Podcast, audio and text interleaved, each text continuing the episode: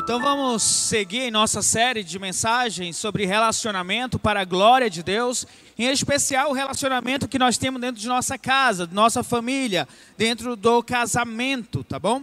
Ah, se você deseja ter acesso a esta série de mensagens, estão todas no YouTube da igreja, da Igreja Batista Jardim Floresta. Nós iniciamos esta série falando que Deus criou um para o outro e ambos para Deus é o tema, era o tema da mensagem, Gênesis 2 do 15 ao 21. Deus criou o homem com funções, com responsabilidades. Deus criou mulher com funções e, e responsabilidade. Deus criou diferentes uns dos outros, um do outro, mas eles deveriam se completar. Cada um na sua função, se completando para a glória de Deus. Depois nós falamos em Gênesis 2, do 22 ao 25, que o casamento é o plano perfeito de Deus.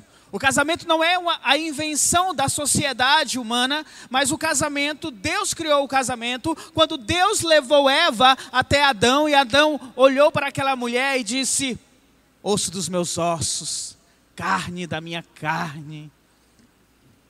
Eu espero que vocês tenham falado isso para as suas esposas, para os seus esposos, no seu casamento, porque isso reafirma que nós somos uma só carne.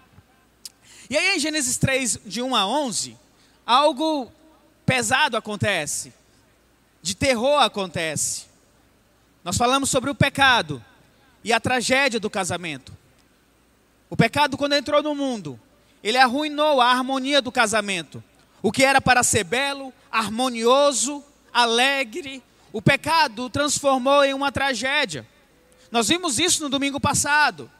Nós falamos como o diabo, por meio da dúvida, da negação e do desejo, levou a humanidade ao pecado. E isso é visto hoje em dia na nossa sociedade como o diabo tem usado desta ferramenta Primeiramente, para criar dúvida com relação ao propósito de Deus, a vontade de Deus expressa na Bíblia Sagrada. Depois o diabo ele vem negar as, verdades da palavra de Deus. E muitos aceitam a negação do diabo para a sua vida, para o seu casamento, para o seu relacionamento.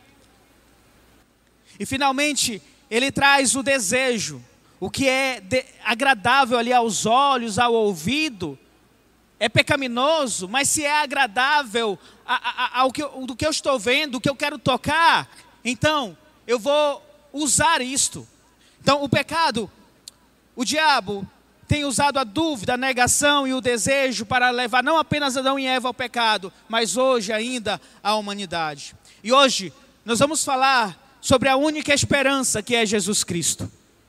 A única esperança para um casamento, para uma família, para o relacionamento é o Senhor Jesus Cristo.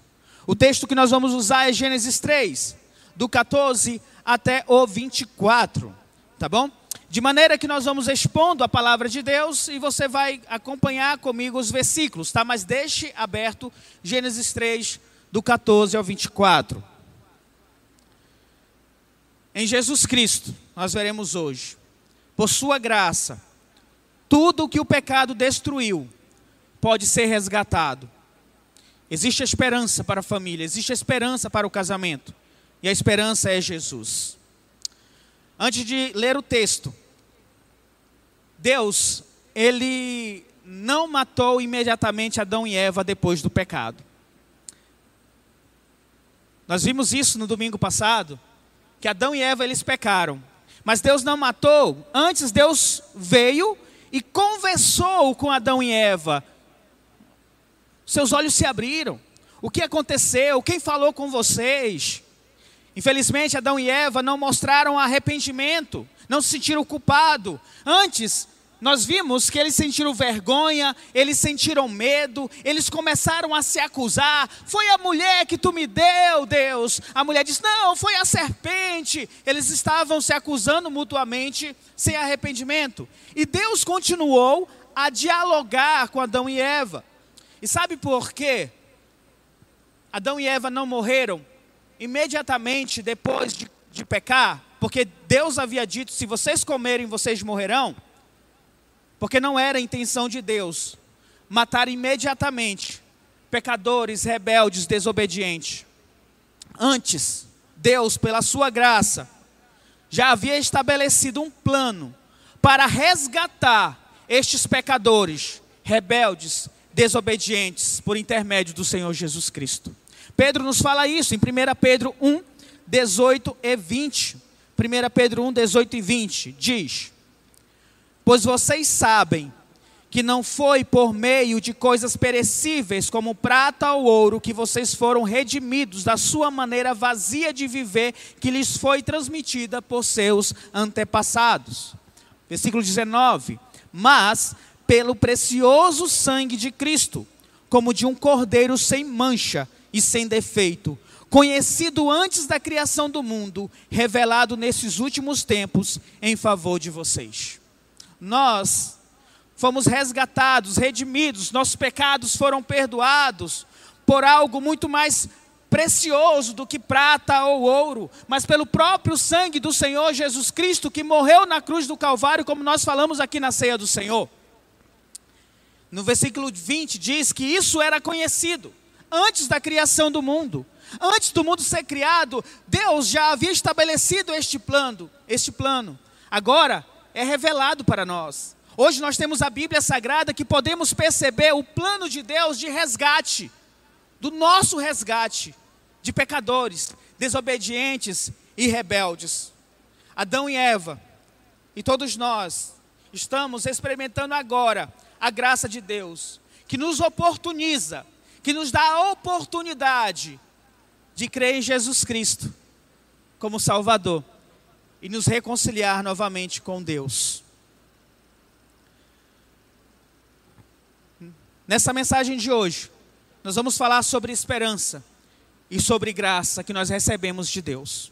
Portanto, vamos ler os dois primeiros versículos em Gênesis 3, 14 e 15. Esse primeiro ponto nós vamos falar sobre a primeira esperança e graça que recebemos de Deus, a vitória de Cristo sobre o diabo e sobre o pecado. Gênesis 3, 14 e 15 a vitória de Cristo sobre o diabo e sobre o pecado. Diz assim a palavra de Deus: Então o Senhor Deus declarou à serpente: Já que você fez isso, maldita é você entre todos os rebanhos domésticos, entre todos os animais selvagens, sobre o seu ventre você rastejará e pó comerá todos os dias da sua vida. Porém, inimizade entre você e a mulher, entre a sua descendência e o descendente dela, este te ferirá a cabeça, e você lhe ferirá o calcanhar. Após o diálogo com Adão e Eva, Deus ele olha para a serpente, que é o diabo. E nós sabemos que é o diabo, porque lá em Apocalipse 12, versículo 9, diz que a antiga serpente é o diabo. Deus, imediatamente no versículo 14, já declara a sentença para a serpente, para o diabo. Não teve desculpas, não teve defesa, não teve um diálogo. Deus simplesmente sentencia a condenação. Agora, por que, que Deus, primeiramente, sentenciou a serpente, o diabo? Já que Deus iniciou a conversa com Adão e Eva, e Adão e Eva pecaram, talvez fosse lógico pensar que Deus já poderia dizer para Adão e Eva: essa é a condenação que eu tenho para vocês. Mas não.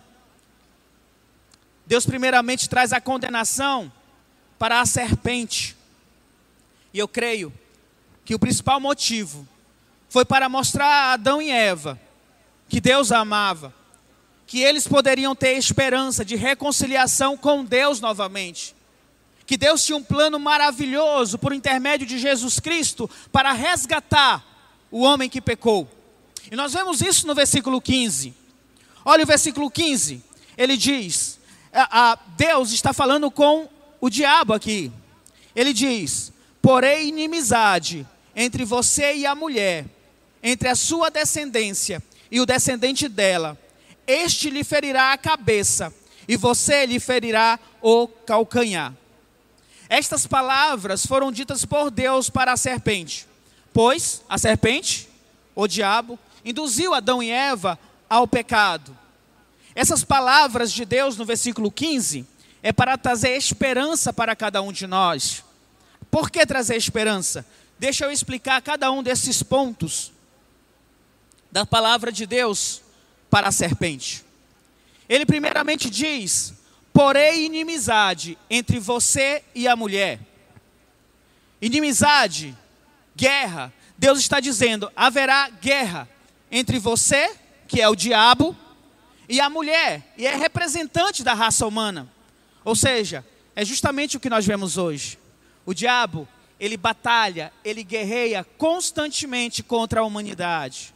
Ele procura fazer tudo o que é mal e levar a humanidade aquilo que é mal, a adorar a maldade, o pecado, a perversidade. É o diabo que tem induzido, porque ele há uma inimizade entre ele e a mulher, os descendentes dessa mulher. Na sequência, Deus diz: entre a sua descendência e o descendente dele. Deus continua a falar sobre a inimizade. Só que agora ele diz que a inimizade vai acontecer entre a sua descendência, ou seja, a descendência do diabo. Ah, mas o diabo tem descendentes? Como é que é? Teve filhos? Todos aqueles que se submetem à vontade do diabo, eles são filhos do diabo. É uma palavra dura, mas a palavra de Deus não esconde isso. Aliás, em 1 João 8, 44, Jesus falando para os fariseus, ele diz: Vocês pertencem ao pai de vocês, o diabo, e querem realizar o desejo dele. Aqueles que fazem a vontade do diabo, realizam o desejo dele, tem ele como pai. E a inimizade será contra o descendente dela, não é os descendentes dela, mas é o descendente, uma pessoa específica e esse descendente é Jesus Cristo. Aqueles que fazem o desejo do diabo irão ter inimizade contra Jesus Cristo. E não é difícil de olharmos para este mundo hoje e perceber que a religião mais atacada hoje é o cristianismo. Todas as religiões é aceita pela mídia, é aceita em vários setores da sociedade, mas o cristianismo é retrógrado. O cristianismo tem que acabar. O cristianismo não favorece a sociedade. Você percebe, e não é difícil olhar em séries, filmes, até mesmo em jornais ou novelas, como o cristianismo é retratado, sempre na busca de atacar a figura do Senhor Jesus Cristo, aqueles que o seguem. Ah tá, por que, que eu afirmo que Jesus é o descendente da mulher? Porque há vários textos na palavra de Deus que afirmam que Cristo é o descendente da mulher. Gálatas 4:4, Isaías 7:14, Mateus 1:23, Lucas 1 do 27 ao 34. Em, em, em Gálatas 4:4, por exemplo, diz: "Quando chegar a plenitude dos tempos, ou seja, o tempo correto, certo, Deus enviou seu filho, nascido de mulher, nascido debaixo da lei. O descendente da mulher é o Senhor Jesus Cristo. E na sequência do versículo, dá para entender melhor ainda que está falando de Jesus Cristo. Porque ele diz: Este te ferirá a cabeça. Este quem? O descendente da mulher. O descendente da mulher vai ferir, em algumas traduções traz esmagar a cabeça da serpente. Aqui está afirmando a vitória do Senhor Jesus Cristo na cruz do Calvário, quando ele derrotou Satanás, quando ele ressuscitou ao terceiro dia. Quando Jesus estava na cruz e ele gritou: Deus meu, Deus meu, por que me desamparastes? Naquele momento, Jesus recebeu todos os nossos pecados. Ele pagou o preço pelos nossos pecados na cruz. Ele está retirando as pessoas que têm seus pecados perdoados da mão do diabo. Quando Jesus gritou, Logo ele disse: Está consumado, está feito.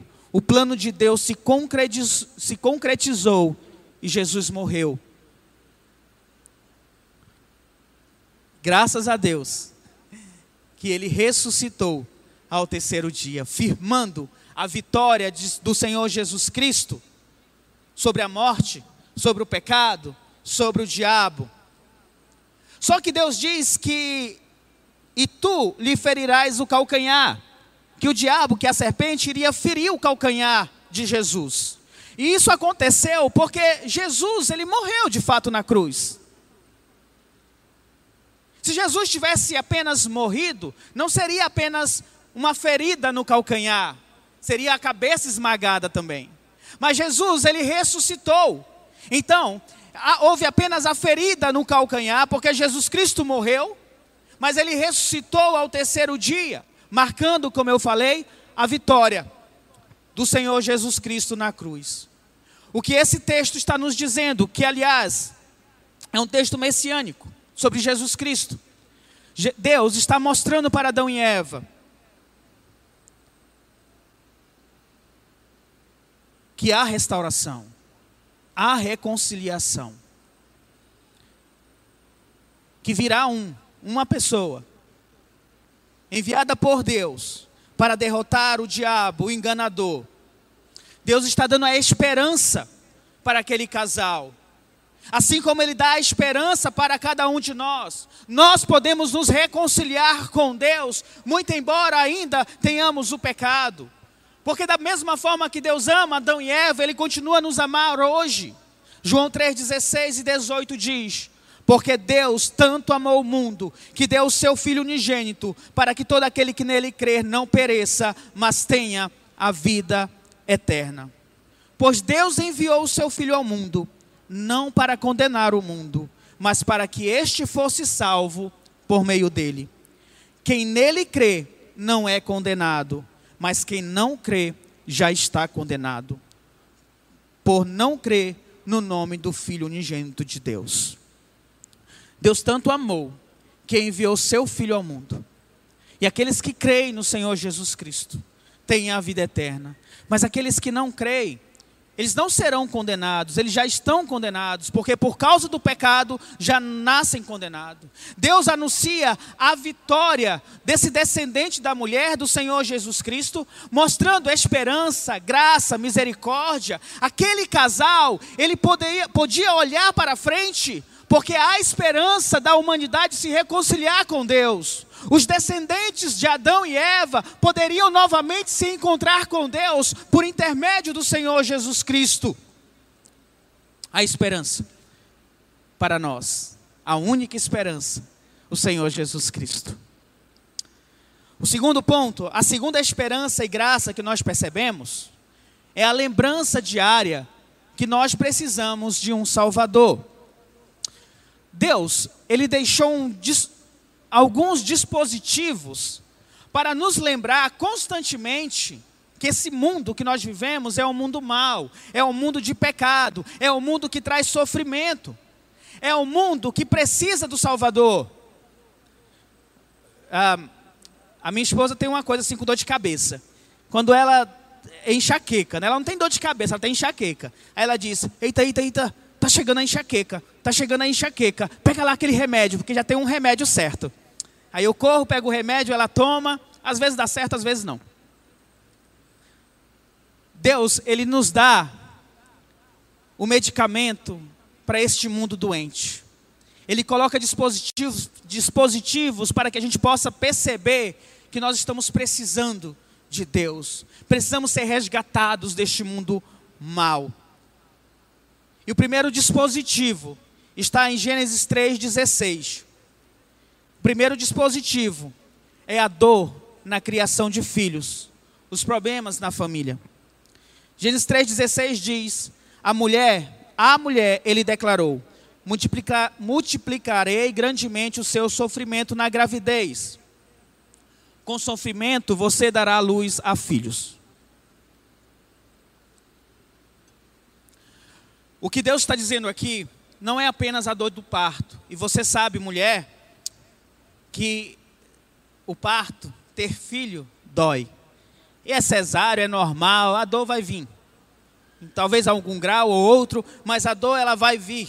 seja, ou mesmo antes do parto, até mesmo com a barriga em crescimento, você não consegue, você vira de um lado, vira para o outro, não tem uma posição, de, barriga, de maneira que a barriga cresce, você vai sentindo um desconforto. No entanto, esse texto não se refere apenas à dor na hora do parto, mas a palavra utilizada aqui para multiplicar o seu sofrimento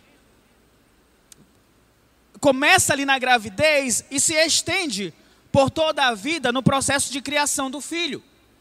O começo representa o todo.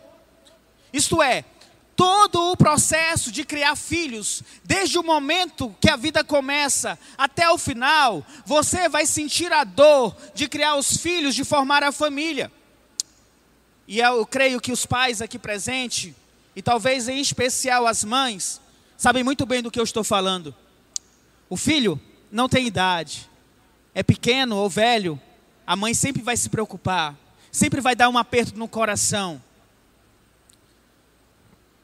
Poucas coisas nos lembram, nesta vida, que precisamos mais de alguém para nos resgatar deste mundo mal, de um Salvador, do que a criação de filhos. Nossos filhos nascem egoístas, desobedientes, cheios de cobiça, mentira. Isso pode se estender pela vida adulta. Sem contar quando eles ficam doentes, quando são afligidos pela própria vida. Minha mãe está aqui. E eu digo, estou com dor de cabeça, ela vai providenciar algum remédio, faz algum chá, faz alguma coisa para que eu possa resolver a minha situação. Toda hora está perguntando, tá melhorou? Melhorou? Melhorou? E eu já tenho 40 anos. Se eu deixasse, ela entrar, entraria no consultório médico comigo, como ela fez até os 15 anos de idade. A criação de filhos nos lembra do pecado neste mundo e como nós precisamos de um auxílio e como nós precisamos do Senhor, do Salvador, não apenas para nós, pais, mas também para os nossos filhos. Veja Adão e Eva, eles sentiram a dor da multiplicação quando seu filho mais velho, Caim, mata o seu filho mais novo, Abel. Gênesis 4, 8. Aquela mãe sentiu a sua dor se multiplicar quando ela viu o seu filho matar o outro filho, o primeiro homicídio, o primeiro assassinato nesta terra. E não apenas isso. Se a gente for olhar para a Bíblia, nós vamos ver famílias e pais que não tiveram sossegos em sua casa, em sua família. Noé, Abraão, Moisés, Jacó, Samuel, Davi, todos tiveram dificuldades na criação de filhos. Até mesmo Maria, sofreu, sentiu a dor da multiplicação, a, a, a, multiplicação da dor, quando, ele, quando ela viu seu filho, Jesus Cristo, morrendo na cruz do Calvário. Até mesmo heróis da fé na Bíblia não tiveram famílias perfeitas. A família serve para nos lembrar que nós precisamos ser resgatados, nós precisamos de um Salvador. Quando há o conflito na tua casa, quando há a briga, quando há a discórdia, quando você não consegue ali educar teus filhos, é para te lembrar que você precisa correr para Jesus Cristo, precisa se ajoelhar diante de Cristo, precisa clamar pela tua família, precisa deixar as guerras de lado e se ajoelhar diante de Deus, do trono da graça do Senhor Jesus Cristo. Diante disto, a tua família pode continuar guerreando ou brigando, ou então pode se render a Cristo. Você é filho, você pode continuar a produzir guerra em casa, a multiplicar a dor do teu pai e da tua mãe, ou você pode simplesmente entregar a tua vida para Cristo e junto com teu pai e a tua mãe servir ao Senhor, porque deve ser e é uma das alegrias maiores da vida, pai, mãe e filhos orarem a Deus e dizerem juntos: eu e minha casa serviremos ao Senhor. E eu espero que você tenha essa oportunidade de dizer com a tua casa, com a tua família, eu e minha casa serviremos ao Senhor. O segundo dispositivo deixado por Deus é o conflito conjugal entre homens e mulheres, entre o esposo e a esposa. Olha aí Gênesis capítulo 3, versículo 16, a última parte, a parte B. Deus está dizendo para a mulher: Teu desejo será para o teu marido e ele te dominará. Um homem pode chegar e dizer assim: mulher, tá vendo aí o que a Bíblia diz? Você tem que me desejar. De, a Bíblia está dizendo: teu, dese, ó, ó, teu desejo será para o teu marido, e eu vou dominar. Mas não é bem isso. Algumas, algumas interpretam de fato como se, sendo o desejo sexual da mulher para com o marido. Mas é claro, eu discordo disso. Sigo a interpretação de alguns escritores, teólogos como ah, Wayne Grunden, John MacArthur, Paul Walsh, David Merck. Os defensores dessa interpretação diz que esse desejo não é desejo sexual, mas é o desejo de dominar o seu marido. Agora, por causa do pecado, homens e mulheres estarão em conflito, porque um quer dominar o outro. A mulher que antes é, foi chamada por Deus com a função de auxiliar, agora quer dominar o marido. E essa interpretação parte a respeito da exegese que faz em Gênesis 4, 7. E, Marcelo, coloca para nós aí Gênesis 4, 7. Ah, Deus está falando para Caim, antes de Caim matar o seu irmão. Ele diz: Se você fizer bem, não será aceito. Mas se não fizer, saiba que o pecado ameaça a porta. Ele deseja conquistá-lo, mas você deve dominá-lo. O pecado desejava dominar Caim. Essa palavra desejo, usado aqui em Gênesis 4, 7, é a mesma palavra usada com Eva. É o desejo de dominação, de se sobrepor. Então concluímos, buscando a melhor interpretação que Eva deseja dominar Adão. E aqui nós temos um conflito. Aliás, diz que o homem também ia desejar dominar a mulher. Perceba, Deus chama o homem para liderar, não para dominar. Aqui nós vemos o conflito entre o homem e a mulher. Aquilo que era para ser harmonioso, aquilo que o homem deveria exercer com a liderança amorosa, como nós falamos na primeira série da mensagem, Agora, seria a tentativa do homem de querer dominar a mulher. E por que isso é importante? Existem tantas disputas e brigas nos nossos casamentos por causa do pecado. Os efeitos desastrosos do pecado têm acompanhado os casamentos. Tanto é que a gente vê muito meme por aí, não case. E não sei o que, é besteira casar. Eu tive duas, duas felicidades na minha vida: o dia que eu casei e o dia que separei. Mas o casamento não é para ser ruim, não é para ser péssimo, é apenas resultado do pecado. Deus está anunciando que a partir daquele momento haveria concorrência entre o homem e a mulher. Ao invés de contentamento e realização no casamento, seria marcado por disputas, brigas, tristezas, um querendo dominar ao outro. Deus está dizendo para a mulher: você terá desejo de controlar, afrontar, rechaçar, ir contra seu marido. E está dizendo para o homem: você vai querer dominar a mulher. E de fato isso tem se mostrado em nossa sociedade. A cada século a gente vê, na história mesmo, homens muitas vezes usando da força para dominar as mulheres. E agora, as mulheres tendo cada vez mais voz, elas tentam dominar os homens, e é a máxima dos movimentos feministas que nós vemos a, a, neste mundo. Isso é fruto do pecado. Deus está dizendo: eu fiz um plano perfeito para o casamento. O homem liderando, a mulher auxiliando seu marido para construir um lar, mas agora com o pecado existirá competição. Então, por que é importante entender isso? Porque todas as vezes que há briga no casamento, que há discussão, que vocês estão querendo um dominar o outro, querendo um sair vitorioso, saiba que isso é consequência do pecado. Vocês precisam parar e buscar a Deus.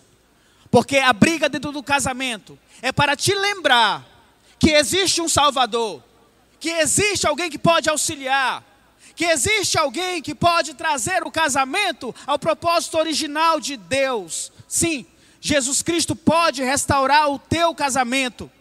Mas primeiro, você precisa reconhecer que precisa de Jesus no teu casamento. Eu já falei várias vezes aqui.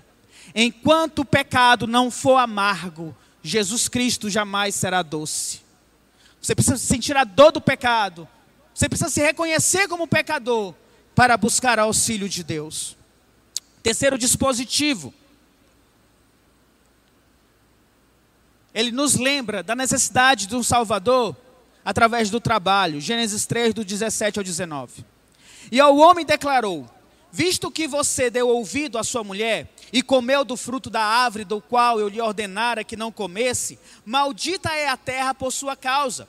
Com sofrimento você se alimentará dela todos os dias da sua vida. E ela lhe dará espinhos e ervas daninhas, e você terá que alimentar-se das plantas do campo. Com o suor do seu rosto você comerá o pão, até que volte à terra, visto que dela foi tirado, porque você é pó e ao pó voltará. O trabalho para o homem no jardim do Éden seria marcado por algo bom, frutífero, calmo e até tranquilo. Mas agora seria muito pesado. Ele teria que trabalhar para ter o seu alimento. O homem, a humanidade, teria que lutar todos os dias para colocar a comida em sua mesa. O que Deus está dizendo é que agora, por causa do pecado, vai custar caro colocar o alimento na sua mesa. E nós vemos isso todos os dias. A batalha que todos nós enfrentamos diariamente para buscar um certo conforto em nossa vida. O trabalho seria durante toda a vida, até você voltar para o pó, doloroso e até espinhoso. Note que esse texto nos dá essa visão do homem, que sempre vai ter desvantagens com a terra. O homem nunca estará satisfeito, ele terá que trabalhar até o último dia da sua vida, quando ele voltar para o pó. Por mais que se esforce, sempre vai faltar.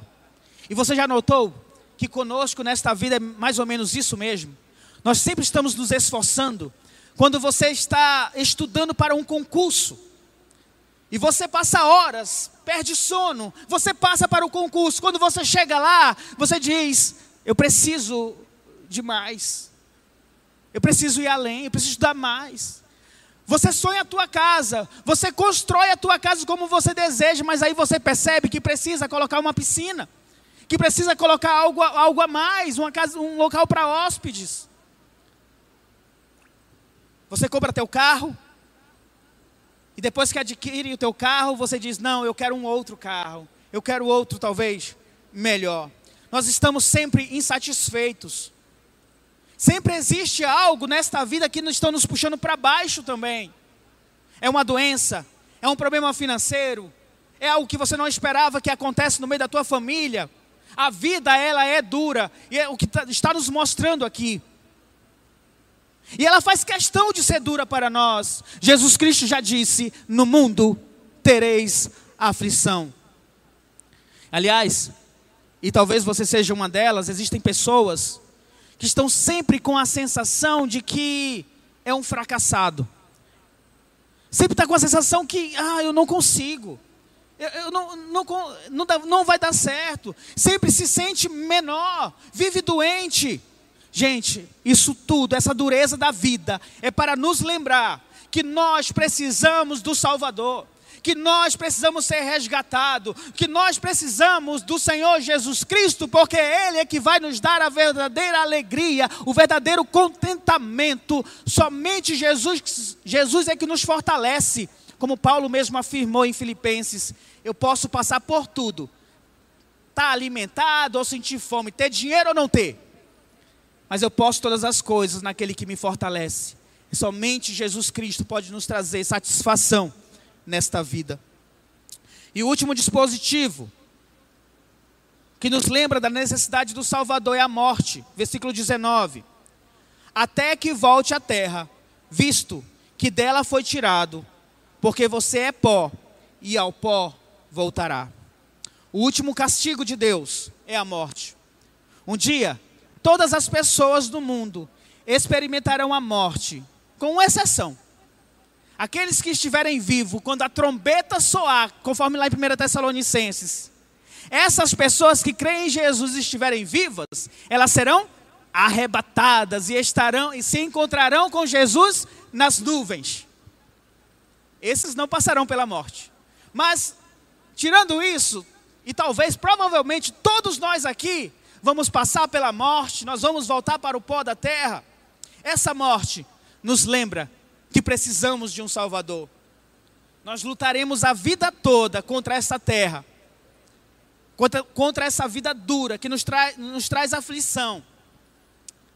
Retorna, retornaremos para o pó de onde nós viemos. E a cada morte é para nos lembrar que a vida ela é passageira. O homem é como um sopro. Seus dias são como uma sombra passageira. Salmo 144, 4. Então, todas as vezes que você for a um velório, todas as vezes que você ver um caixão, todas as vezes que você souber que alguém morreu, você está sendo lembrado que essa vida é passageira e a morte vai chegar. E você precisa daquele que venceu a morte, o Senhor Jesus Cristo.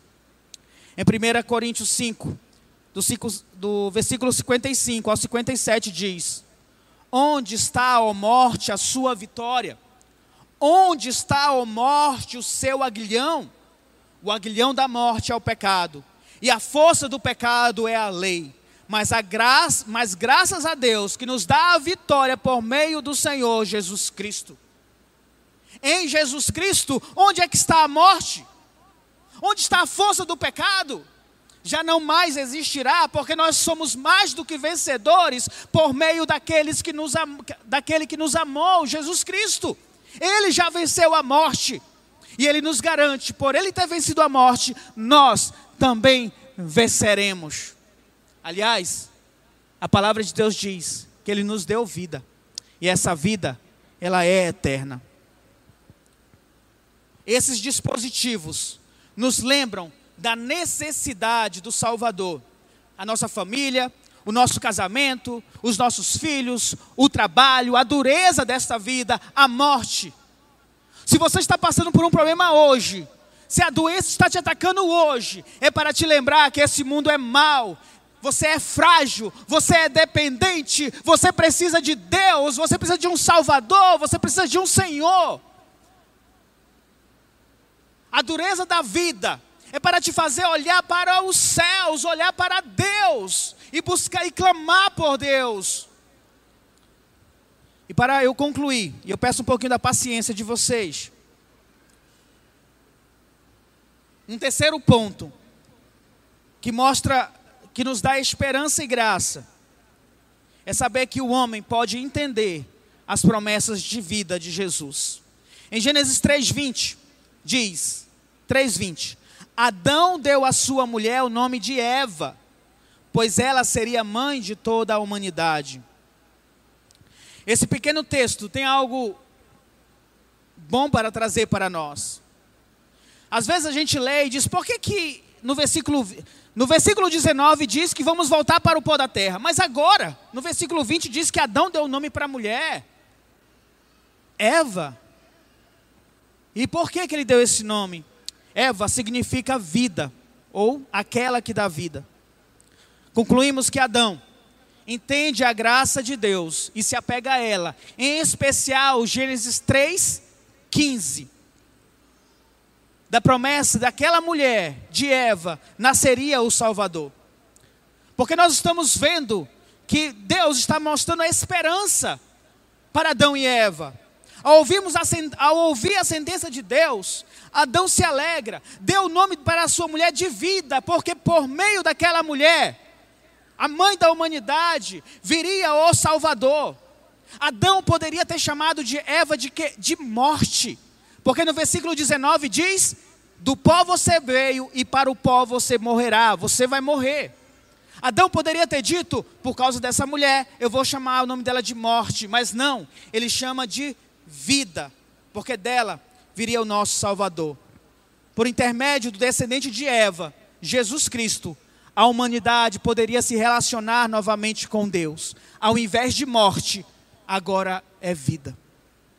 Aliás, a Bíblia diz que aqueles que ainda não conheceram Jesus estão mortos em seus delitos e pecados, não têm vida.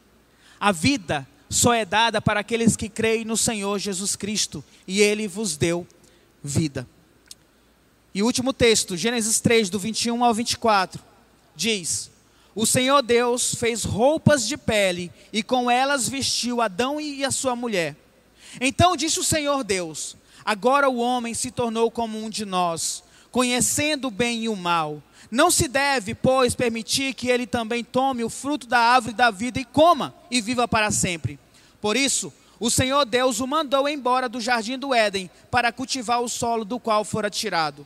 Depois de expulsar o homem, colocou a leste do jardim do Éden querubins e uma espada flamejante que se movia, guardando o caminho para a árvore da vida. Depois da declaração de Adão, chamando Eva de Eva, vida. Deus, em uma atitude de amor por Adão e Eva, tirou as folhas. Lembra na mensagem passada que eles usaram a folha para cobrir a sua vergonha? Agora, Deus tira aquelas roupas e dá novas roupas para eles, entregando uma vestimenta apropriada. Alguns animais precisaram ser mortos para que eles pudessem vestir essas novas roupas. Certamente, isso é uma prévia da morte do Senhor Jesus Cristo na cruz por nós também. Em Hebreus 9, 22 diz: sem derramamento de sangue não há remissão do pecado. Quando cremos em Jesus, o seu sangue nos purifica o pecado. Nós recebemos uma nova roupa, não mais da vergonha do pecado, mas agora uma nova roupa cheia de graça, de justiça, de amor de Deus. Isso é maravilhoso para nós. Assim como Deus vestiu Adão e Eva com novas roupas, a partir do momento em que você entrega a tua vida para Deus, Ele te veste com uma roupa vinda do Espírito uma roupa de justiça, uma roupa de graça. Deus expulsou, sim, Adão e Eva do paraíso. Mas Deus os amou por expulsar. Porque já imaginou Adão e Eva vivendo eternamente cheio de pecados? Quanta maldade haveria a mais neste mundo? Eles vivendo eternamente, sem uma condenação moral para eles. O quão perverso seria a humanidade e os descendentes de Adão e Eva? Então eu concluo que Deus os amou, expulsando eles do jardim, e também abriu a oportunidade para a redenção e a salvação por meio do Senhor Jesus Cristo.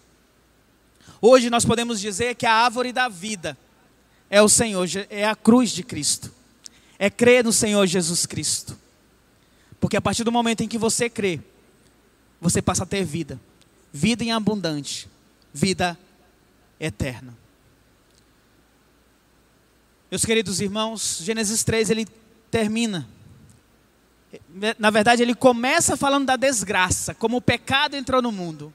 E ele termina falando da graça de Deus, da promessa da vinda do Senhor Jesus Cristo. Há uma esperança para todos nós. E essa esperança é Jesus Cristo. Entrega teu caminho ao Senhor. Confia nele. Ele vai fazer, ele vai realizar. E o que isso tem a ver com o casamento? Jesus Cristo, Ele restaura a nossa vida. E assim também Ele pode restaurar a tua casa. Para o casamento estar, ser restaurado, precisa que os dois entreguem a vida para Jesus Cristo. E precisa haver o desejo de vocês dizer: Senhor, toma conta do meu casamento, da minha família. O homem pode ser o líder amoroso, a mulher pode ser a auxiliadora idônea. Eles podem ser uma só carne, desde que possam entregar a sua vida para Deus. Se você, mulher, esposa, diz, pastor, meu marido é difícil. Se você é esposo, pode dizer, pastor, a minha esposa é difícil. Ore ainda mais a Deus se você se ajoelha para orar apenas uma hora por dia, ora duas, três, quatro horas pelo teu casamento, pelo teu esposo, pela tua esposa, pelos teus filhos. Mas busque a Deus, porque Ele é o único que pode trazer a esperança para a tua casa. Vamos orar?